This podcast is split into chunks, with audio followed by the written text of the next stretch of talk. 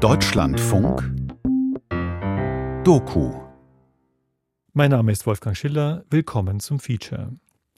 Covid-19 war und ist eine tödliche Krankheit, vor allem für alte Menschen. Vor drei Jahren wurden die Pflegeheime geschlossen. Angehörige durften monatelang ihre Eltern, ihre Ehepartner nur noch am Balkon oder am Fenster sehen, wenn überhaupt. In unserem vierten und letzten Stück in unserer Reihe drei Jahre nach dem ersten Corona-Lockdown, wiederholen wir das Stück von Sonja Ernst und Christine Werner, Die Isolation der Alten, Pflege in Zeiten der Corona-Pandemie.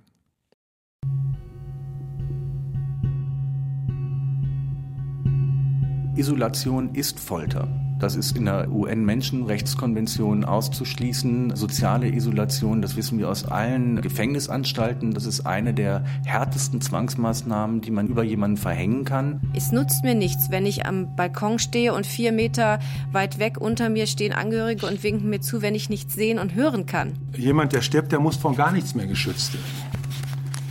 Der möchte nur Abschied nehmen das ist natürlich eine Katastrophe, wenn, wenn jemand, der das nicht begreift, also der nicht weiß, warum sein eigener Ehemann nicht mehr kommt, die Tochter nicht mehr kommt, die jeden Tag da war.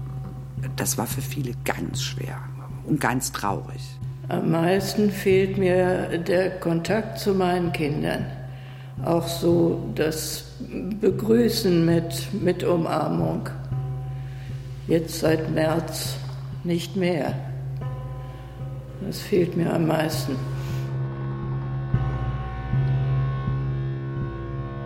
Die Isolation der Alten. Pflege in Zeiten der Corona-Pandemie. Ein Feature von Sonja Ernst und Christine Werner.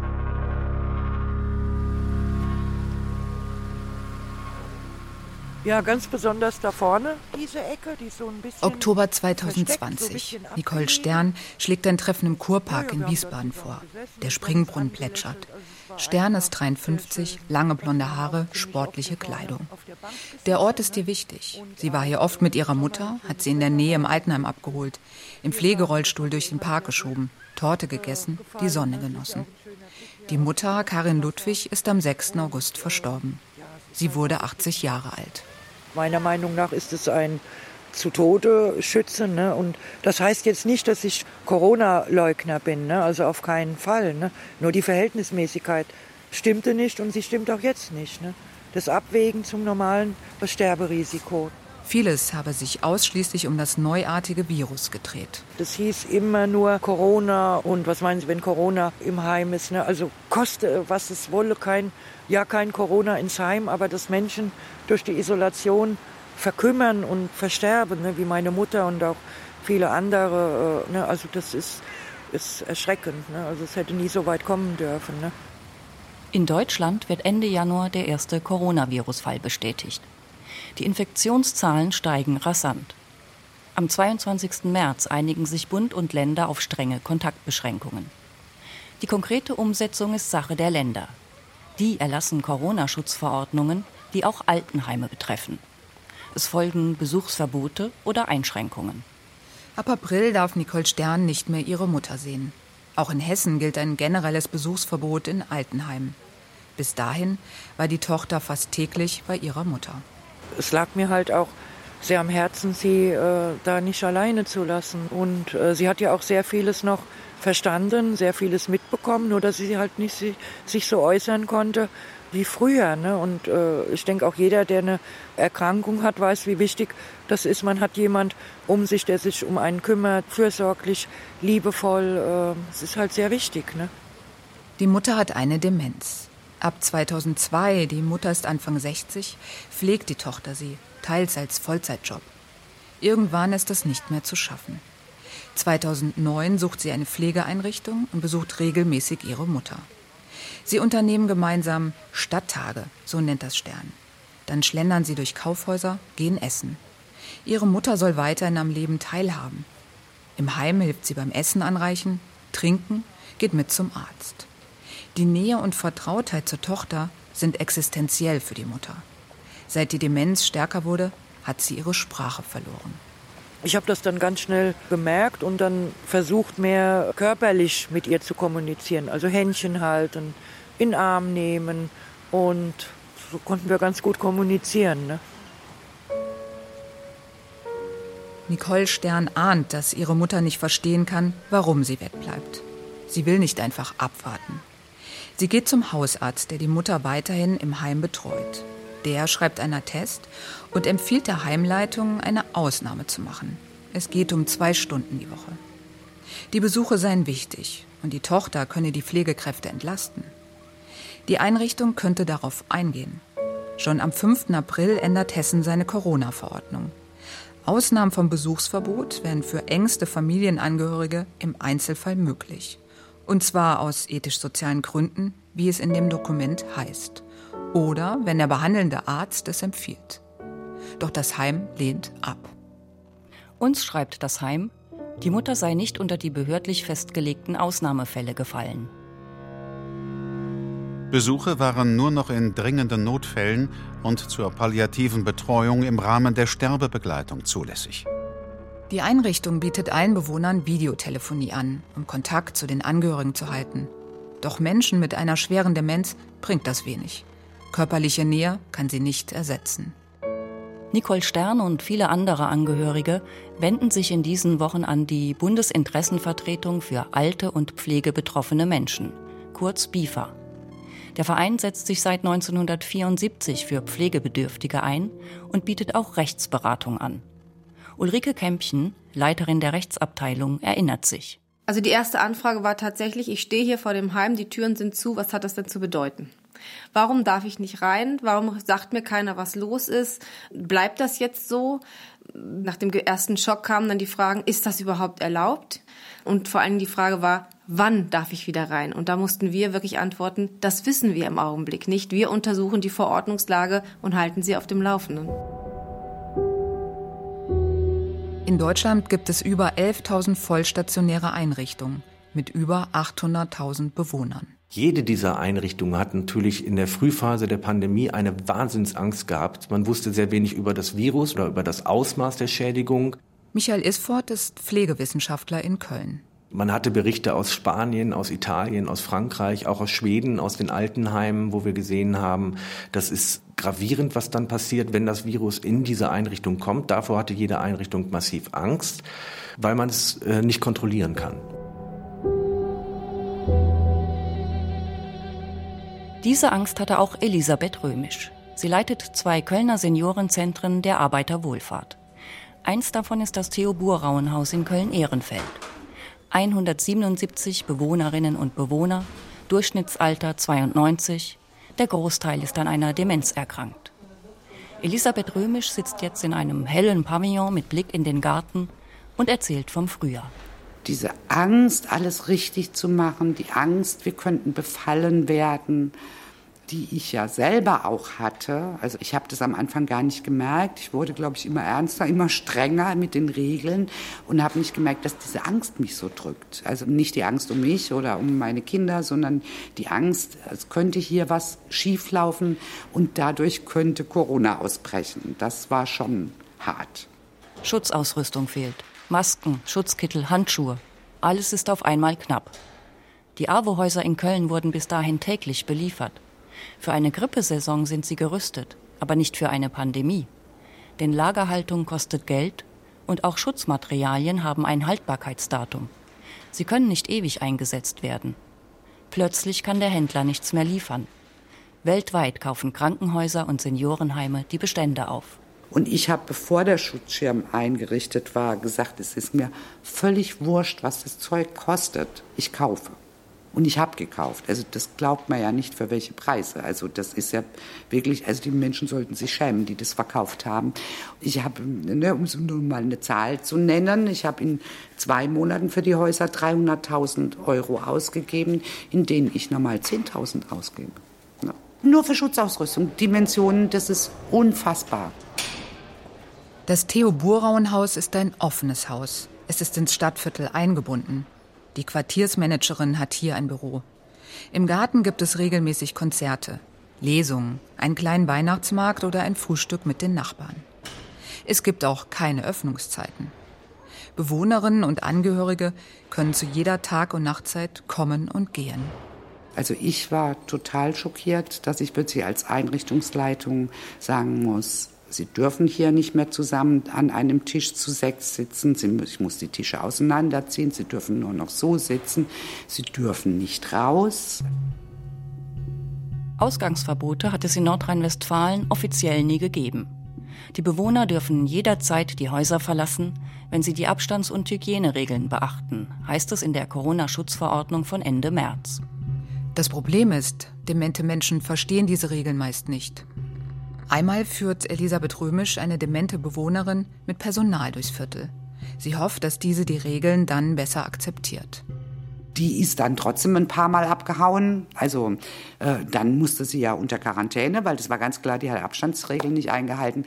Und die tat uns dann auch so leid. Und äh, sie hat es auch gar nicht eingesehen, dass sie unter Quarantäne musste. Das waren ja damals die Bestimmungen. Und hat dann auch wieder gebettelt, lasst mich doch wenigstens aus dem Zimmer raus. Elisabeth Römisch sagt, Sie möchte keine geschlossene Einrichtung leiten. Doch all die neuen Regeln und Verordnungen verändern das sonst so offene Haus und alle, die dort wohnen und arbeiten. Was ich schwierig fand auch, war, also dass Mitarbeiter nicht zu Polizisten wurden.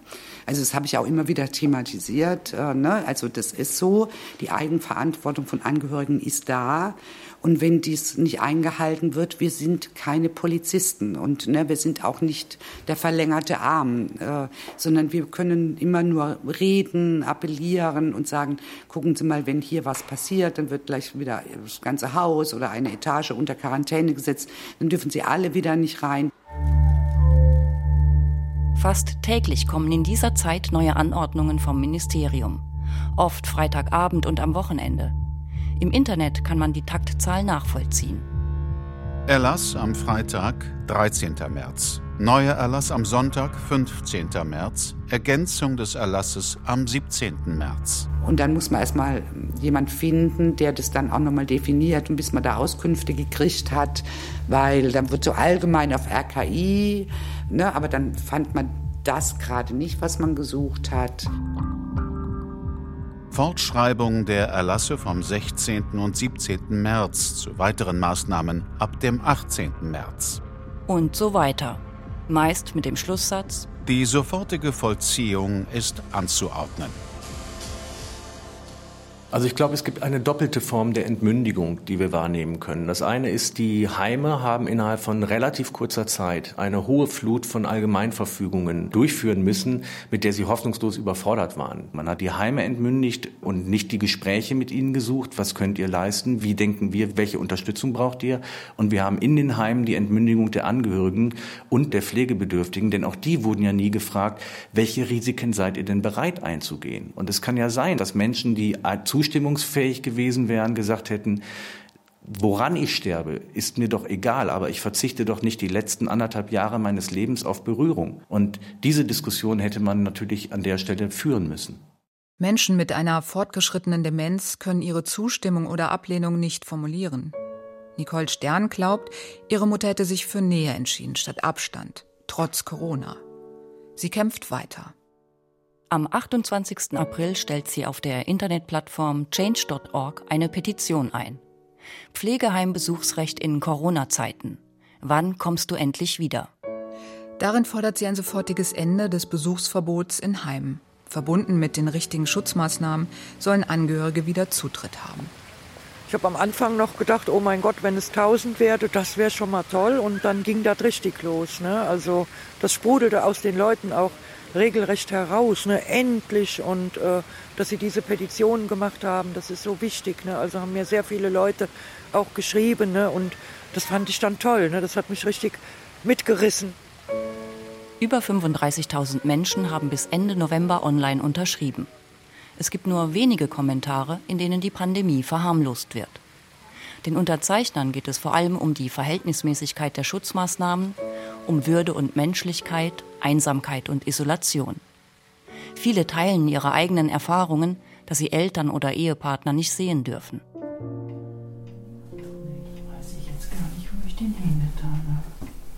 Ein gemütliches Einfamilienhaus in Essen. Hier lebt Sabine Birk, 67. Auch sie unterstützt die Petition. Wir sitzen in ihrem ehemaligen Büro Parterre. Sie sucht verschiedene Dokumente zusammen. Auf dem Tisch steht selbstgebackener Hefezopf, der Garten ist in Herbstfarben getaucht. Auch ihre Mutter ist an einer Demenz erkrankt. Dorothee Birk von Bistram, 94, früher Flötistin, lebt seit einem Jahr in einem Pflegeheim in Hannover. Vor Ausbruch der Pandemie fährt die Tochter jede Woche für drei Tage von Essen dorthin. Sie weiß viel über die Erkrankung, kann Studien zitieren. Und sie versucht, ihre Mutter anzuregen. Sie schreiben kurze Texte, reimen, manchmal packen sie die Flöte aus, machen lange Spaziergänge mit dem Rollstuhl.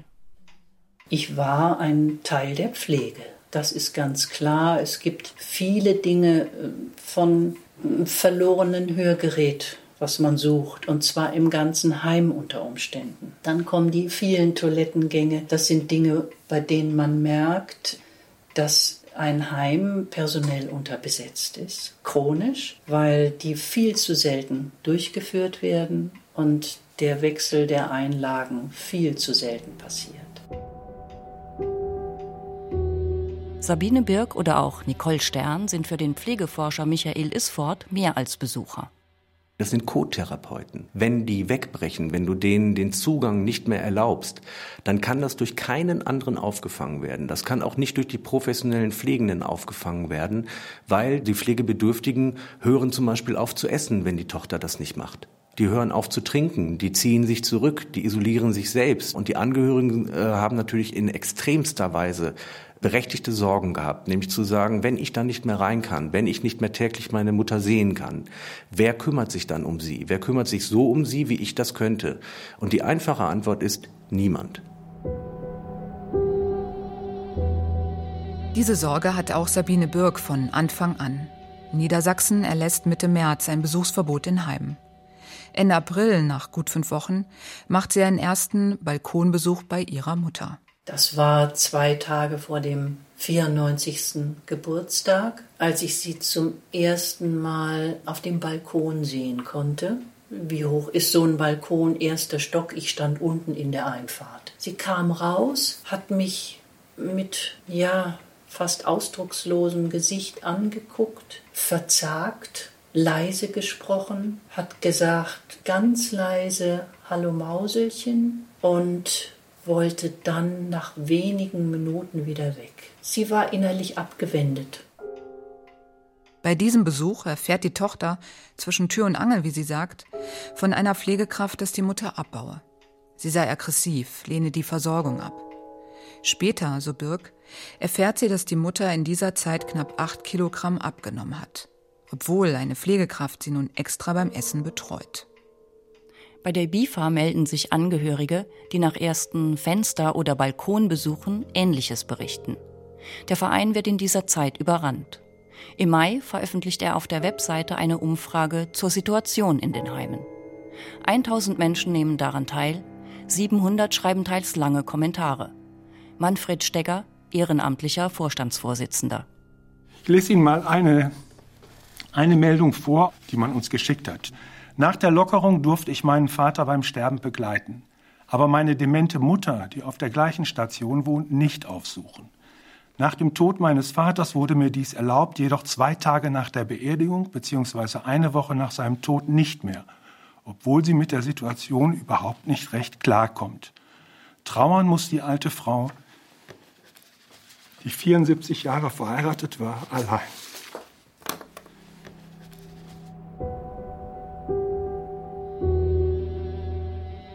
Ulrike Kämmchen treibt als Juristin von Anfang an eine Frage um. Wer darf entscheiden über die Grundrechte der Bewohner in Einrichtungen? Es geht ja um, wie gesagt, den Kontakt mit den Familienangehörigen. Es geht um ein Selbstbestimmungsrecht.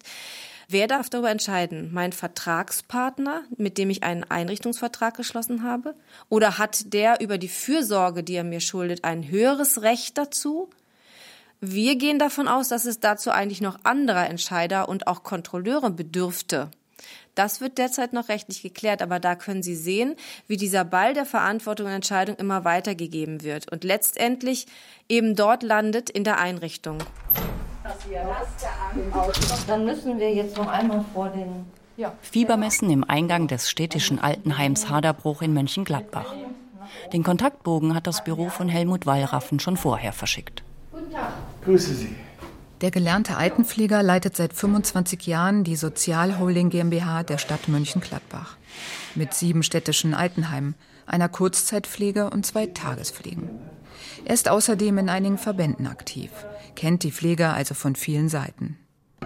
Im Konferenzraum stellt er eine dritte Plexiglasscheibe auf den Tisch, nimmt erst dann die Maske ab und erzählt, wie er mit unterstützenden Angehörigen umgeht.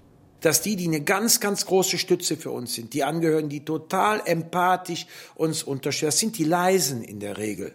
In Extremsituationen sind die auch in dieser schwierigen Zeit, da stehe ich zu, das sage ich offen, auch leise in die Einrichtungen gekommen, um zum Beispiel als Ehefrau dem dementen Bewohner Essen zu reichen, weil sonst wäre er verhungert. Von niemandem von uns hätte er Essen angenommen. Aber diese Frau, das glauben Sie mir, war sowas von geschützt, war so achtsam ihrem Ehemann gegenüber. Da musste ich mir weniger Gedanken machen wie bei Teilen des Personals. Eine menschenwürdige Pflege ist ihm wichtig. Und daran hält er fest. Niemand hat mir verboten, ehrenamtliche Mitarbeiter weiter zu beschäftigen. Niemand. Wir sind mit Ehrenamtlern sehr vorsichtig umgegangen. Wir haben einen Teil der Ehrenamtler auch eine Zeit lang erstmal nicht ins Haus gelassen. Aber wir bestimmen, wir haben Hausrecht, wer Ehrenamtler ist. Und das war eine sehr engagierte, sehr zuverlässige ehrenamtliche Mitarbeiterin. Helmut Wallraffen hat den Spielraum genutzt. Andere Heimleitungen haben das nicht getan. Der Pflegewissenschaftler Michael Isfort. Die einen orientieren sich an der Frage, welche Tätigkeiten und welche Maßnahmen und welche Organisationsbedingungen haben wir hier und der Fokus liegt auf der Aufrechterhaltung der Organisation. Das ist ein anderer Fokus, als wenn du sagst, das Wichtigste, woran ich mich orientiere, sind bestimmte Werthaltungen. Und das sind dann die Einrichtungen, die gesagt haben, unser größter Wert in der Pflege besteht aus Begegnung, soziales Miteinander und gemeinsames Leben zu ermöglichen. Wenn das meine Werthaltung ist, dann werde ich eine Corona-Schutzverordnung als adäquaten Sparingpartner identifizieren und werde sagen, ich mache so lange gallisches Dorf, bis mir jemand von außen konkret Sachen verbietet. So gesehen ist Wallraffen Chef eines gallischen Dorfs. Meine erwachsenen Kinder äh, habe ich, glaube ich, zwei, dreimal getroffen und das in äh, drei Meter Entfernung hinter Plexiglas. Das ist jetzt so. Ich denke, ich habe da eine Vorbildfunktion. Jetzt werde ich gefordert, dann muss ich das auch bieten und das schaffe ich. Er schließt gleich im März einen eigenen Vertrag mit einem privaten Labor und bekommt die Corona-Testergebnisse innerhalb von 24 Stunden, auch nachts auf sein Handy. Und er ist der Erste, der in Deutschland Besuchscontainer aufstellt. Bei den niederländischen Nachbarn hat er die Container mit Plexiglas-Trennung gesehen und gleich für jedes Haus einen bestellt. Ende April können sich Bewohner und Angehörige dort treffen. Von 9 bis 18 Uhr für jeweils 20 Minuten. Wir waren so früh mit den Besuchscontainern wieder offen, dass uns äh, Gesundheitsminister Laumann in NRW auch mit seiner Öffnung der Heime zum Muttertag, das fand ich so lustig, auch nicht überraschen konnte. Bei uns war es eher so, das muss man ja auch mal deutlich sagen, dadurch, dass Wochen vorher schon in den Besuchscontainern die Kontakte möglich waren, hatten wir an Muttertag sogar Zeiten in den Besuchscontainern noch frei. Es ist ja nicht so, dass jeder Bewohner, jede Bewohnerin Besuch bekommt. Nur in einer Situation, wo in Deutschland was verboten wird, wollen es plötzlich alle. Es gibt aber auch Angehörige, die sind froh, wenn die Alten einfach nur untergebracht sind. Spricht man mit Helmut Wallraffen über Pflege, geht es irgendwie immer auch um das System Pflege. Schon lange kritisiert er, dass mit der Einführung der Pflegeversicherung die Pflege ein Markt geworden ist. Dass manchem Träger die Rendite wichtiger ist als das Wohl der Bewohner. Corona macht dies jetzt sichtbar, sagt er. Die fehlende Transparenz, die gab es ja auch schon vor Corona. Die Renditeorientierung gab es, Entschuldigung, deutlich vor Corona. Das im Bereich der privaten Heimträger, die sind ja nicht schlecht, weil sie privat sind. Ja, aber dass immer mehr im privaten Bereich Konzerne, Hedgefonds entstehen, aber auch im freigemeinnützigen Bereich. Entschuldigung, das ist doch kein Zufall. Und dann wiederhole ich das, dann gibt es Renditen bis zu 14 Prozent. Das lehnt jeder ab, dass das stimmt, aber bis heute hat mich noch keiner verklagt, weil es ist so. Und das ist etwas, was jetzt natürlich rausbricht.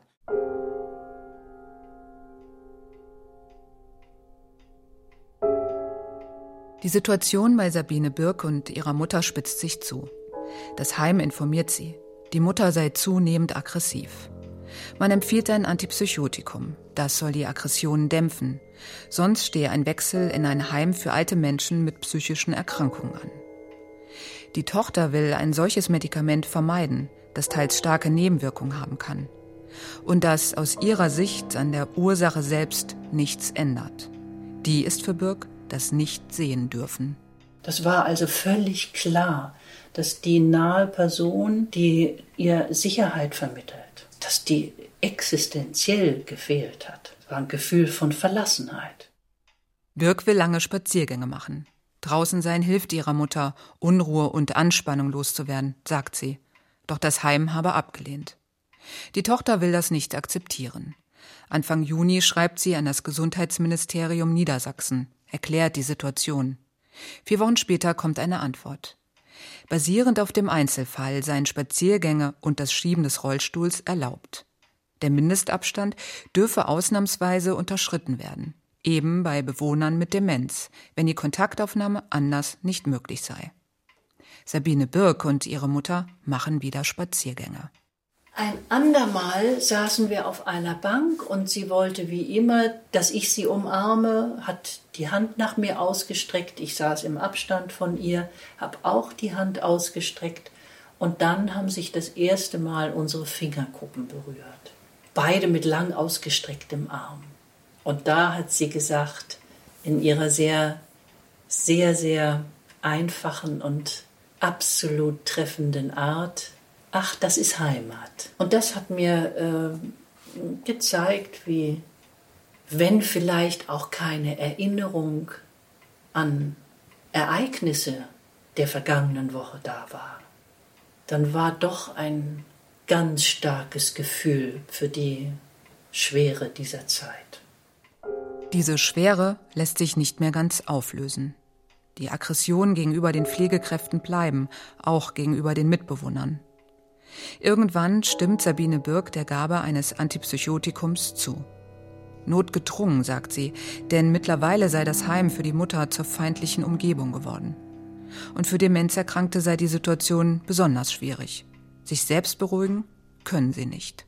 Es ist ein großer Unterschied, ob ein Mensch sich selbst trösten kann oder nicht. Ich formuliere das sehr drastisch. Man kann sich nicht klar genug machen, was es bedeutet, wenn ein Mensch das nicht kann. Weder sich selbst zureden, noch sich selbst in einer Tätigkeit nicht nur die Zeit vertreiben, sondern einen Sinn finden. Wenn ein Mensch das nicht mehr kann, dann vergeht man sich an ihm, wenn man ihn einer solchen Isolation aussetzt. Das ist passiert.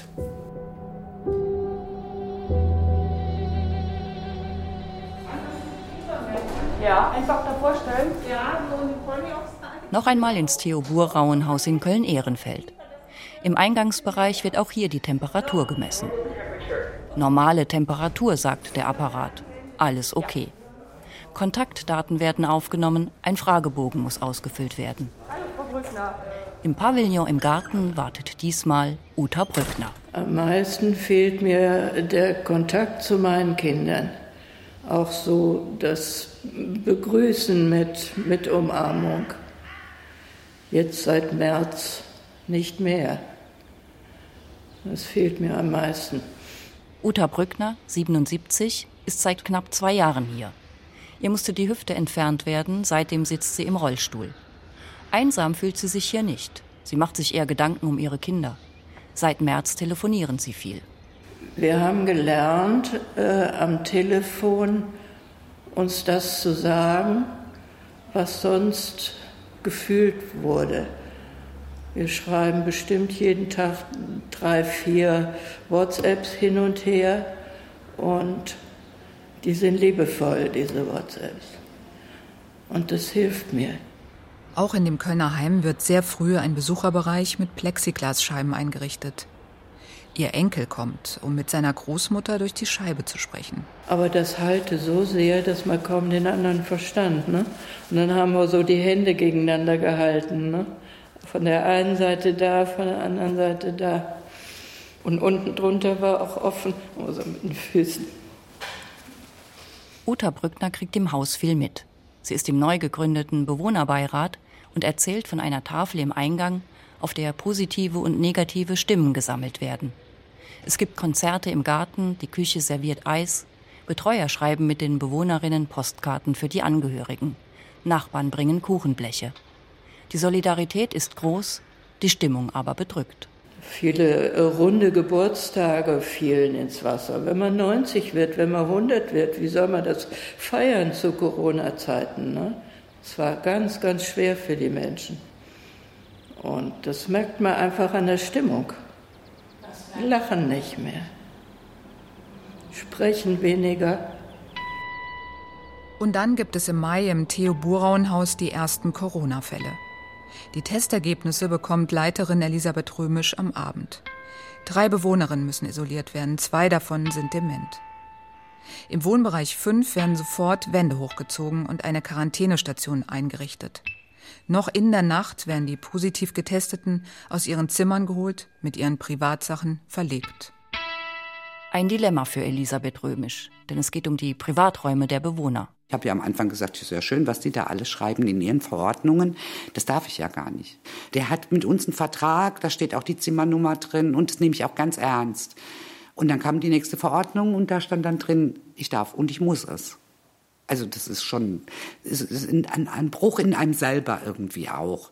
Und die Bilder, wie wir nachts dann die Bewohner mit den Betten darum gekarrt haben, also anders kann man es ja auch nicht sagen, und ihre Privatsachen mitgenommen haben, da sind schon auch Bilder, die waren schwer.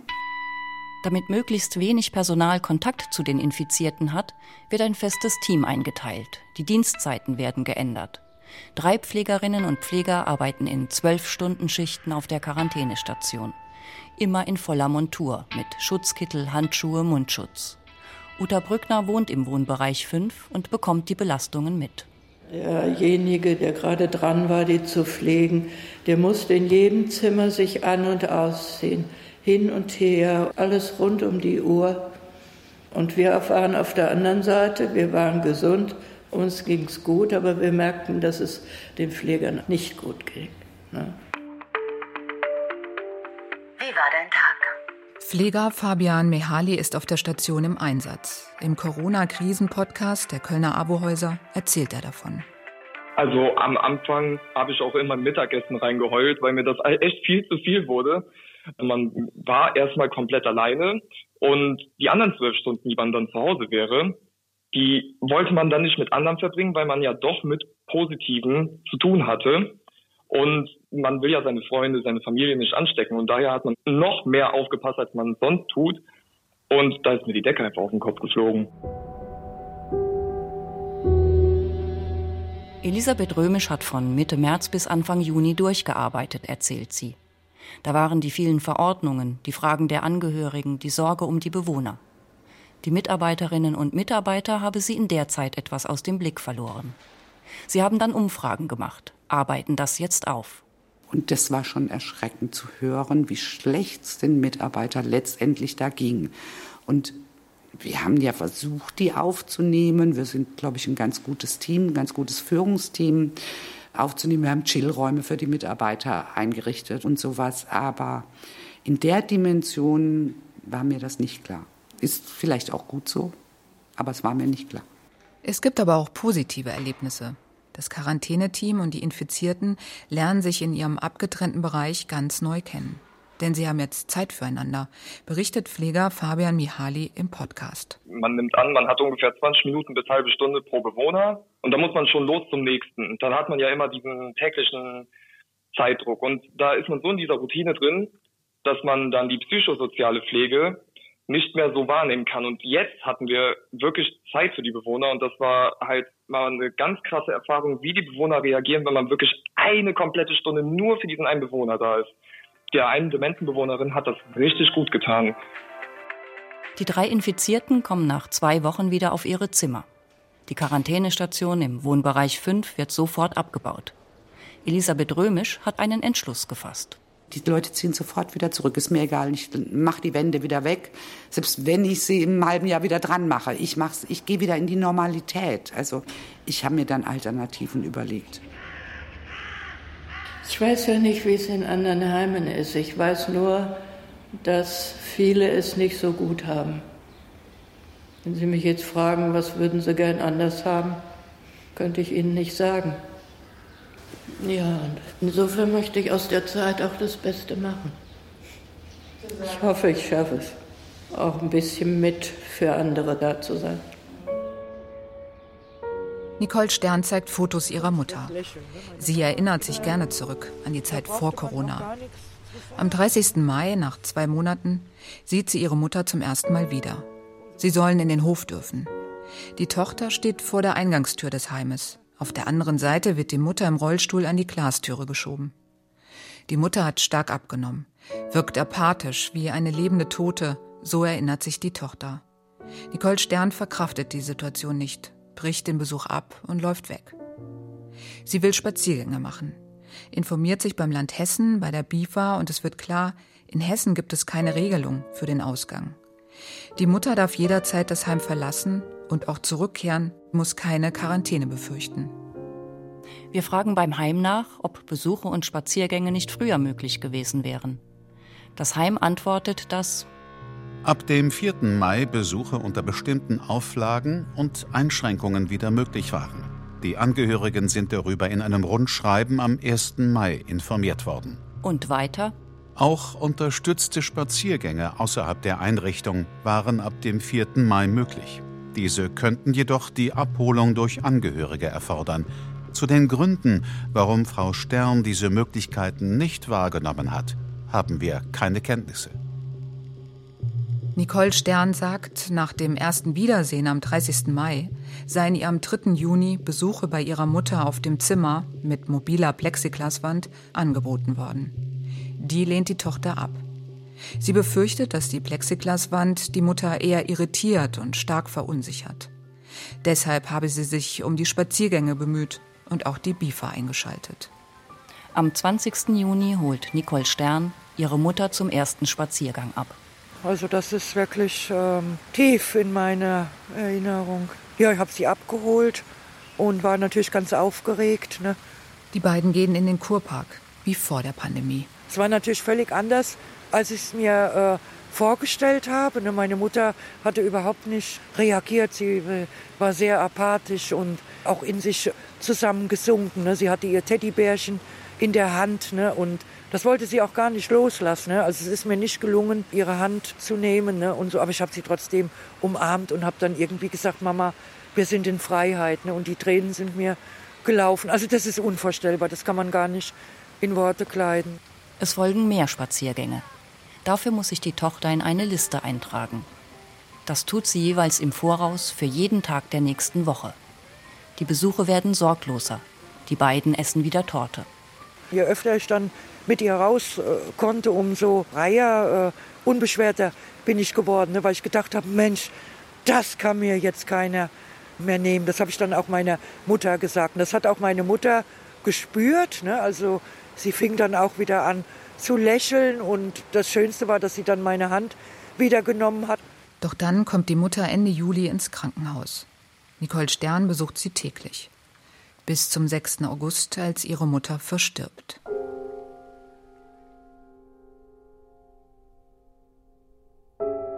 Anfang Oktober steigen die Corona-Infektionszahlen wieder. Immer mehr Städte werden zu Risikogebieten, so auch Essen. Das hat Folgen für Sabine Birk. Und nun wurde das zum Argument gemacht, dass ich meine Mutter nicht mehr im Rollstuhl spazieren fahren darf. Es wurde zum Argument gemacht, dass ich sie nur noch am Fenster oder auf dem Balkon Besuch sehen darf. Und das heißt, es ist eine Quälerei, die ich ihr nicht zumuten kann. Sabine Birk kämpft wieder. Sie liest nach, ob die Corona-Verordnung in Niedersachsen geändert wurde, fragt beim Gesundheitsamt an. Das Heim erlaubt ihr, das Haus wieder zu betreten. Doch sie muss den Mindestabstand einhalten, ohne Ausnahme. Grund dafür seien die hohen Infektionszahlen. Ihre Mutter darf sie deshalb nicht länger im Rollstuhl bei Spaziergängen schieben. Dabei sieht das Musterhygienekonzept des Landes Niedersachsen weiterhin Ausnahmen für Demenzerkrankte vor, zum Beispiel um das Schieben eines Rollstuhls zu ermöglichen. Wir fragen bei der Einrichtung nach. In der Antwort heißt es, die örtliche Heimaufsicht sowie das Gesundheitsamt Region Hannover hätten bestätigt, dass die Hygienemaßnahmen des Heims im Rahmen des derzeit sehr dynamischen Infektionsgeschehens als geeignet und zielführend betrachtet werden. Außerdem werde das Verlassen der Einrichtung unabhängig vom Infektionsgeschehen zu jeder Zeit und ohne jede Einschränkung ermöglicht. Die Zuspitzung geht weiter. Das Heim informiert das Gesundheitsamt, dass Sabine Birk bei den Besuchen im Zimmer ihrer Mutter wiederholt den Mindestabstand unterschreite. Die Tochter fühlt sich zu Unrecht beschuldigt. Sie formuliert eine drastische Antwort. Wenn Sie sich nun vorstellen, dass meine Mutter ihren Code nicht mehr als solchen erkennt, die Fingernägel dunkelbraun gerändert sind, sie sich aber von den Pflegekräften nicht sauber machen lässt oder die schlicht keine Zeit haben, sich geduldig und beruhigend neben sie zu setzen, dass sie dann mit diesen verschmutzten Fingern ihre Augen reibt. Wenn Sie sich weiter vorstellen, dass Ihre Fußnägel so exorbitant in die Höhe gewachsen sind, dass die Zehen im Schuh schmerzen, sie aber niemanden außer mir dran lässt, dann werden Sie vielleicht verstehen, worum es geht, wenn ich in solchen Fällen eben die notwendigen Handgriffe erledige, dabei kaum spreche, FFP2-Maske trage und gleich wieder die geforderte Abstandsposition einnehme. Sabine Birk sucht nach einem anderen Heim. Doch Plätze sind rar. Ein Wechsel mitten in einer Pandemie nicht einfach. Und auch für ihre Mutter wäre ein Umzug ein enormer Stress. Am 2. November wird das öffentliche Leben zum Teil wieder heruntergefahren. Diesmal will die Politik Besuchsverbote in Heimen vermeiden. Manche Bundesländer haben in ihren Corona-Schutzverordnungen nun das Recht auf Besuche festgeschrieben. Doch im Einzelfall müssen die Angehörigen darum kämpfen. Denn nicht nur bei Sabine Birk werden Ausnahmen zurückgenommen. Bei der BIFA mehren sich wieder die Anrufe und E-Mails. Für Manfred Stegger und Ulrike Kämpchen geht es um grundsätzliche Fragen. Wie will eine Gesellschaft im Angesicht einer Pandemie, und das wird nicht die letzte sein, mit ihren alten und schützenswerten Menschen umgehen? Soll es die Taktik sein, mit Schützen um jeden Preis und wegsperren, ob sie es wollen oder nicht? Oder wollen wir in einem Land leben, wo die Menschen selbstbestimmt sind und wo man individuelle Lösungen erarbeiten muss? Die Bewohner müssen geschützt werden, aber ihnen sollen grundsätzlich Möglichkeiten gegeben werden, ihre Persönlichkeitsrechte und ihre Freiheit auszuleben. Um die Bewohner zu schützen, brauchen die Heime ausreichend Schutzkleidung. Und alle hoffen auf Schnelltests, damit keine Infektionen mehr eingeschleppt werden. Doch dafür braucht es auch ausreichend Personal. Pflegewissenschaftler Michael Isford sagt, man hätte die Zeit seit Ausbruch der Pandemie besser nutzen können. Die Erfahrungen der Heime systematisieren, auswerten und einheitliche Hygienekonzepte entwickeln müssen. Jetzt sei die Politik wieder getrieben durch Infektionszahlen. Wir haben ein Dreivierteljahr Erfahrung damit sammeln können. Und ich hätte erwartet, dass die Politik stärker unterstützt, stärker darauf guckt und sagt, wie müssen wir denn für den Fall einer zweiten Welle mit diesen Problemen umgehen? Wie können wir denn verhindern, dass diese Kollateralschäden oder eben diese Corona-Opfer tatsächlich vermieden werden können? Im Theo-Bohrrauen-Haus waren im Herbst 15 Bewohner und 19 Mitarbeiterinnen infiziert. Es hing eine Schwere über der Einrichtung, sagt Elisabeth Römisch. Aber sie hat die Bewohner nicht mehr aus ihren Zimmern verlegt und hält das Haus offen. Alle Besucher müssen jetzt FFP2-Maske tragen. Sie hat zwischen all den Verordnungen einen Weg gefunden. Für sich und für die Bewohner, die Angst haben vor einer erneuten Isolation. Also die Stimmung ist schon so, dass die Bewohner sagen, alles bloß nicht mehr zumachen, alles bloß nicht mehr dieses ganz zumachen. Ähm, ansonsten halte ich das aus, äh, ne, ist das alles gut, aber nicht mehr zumachen. Die Isolation der Alten. Pflege in Zeiten der Corona-Pandemie. Ein Feature von Sonja Ernst und Christine Werner. Es sprachen Katrin Baumhöfer, Christoph Wittelsbürger und die Autorinnen. Ton und Technik Michael Morawitz und Hanna Steger. Regie Philipp Brühl. Redaktion Wolfgang Schiller.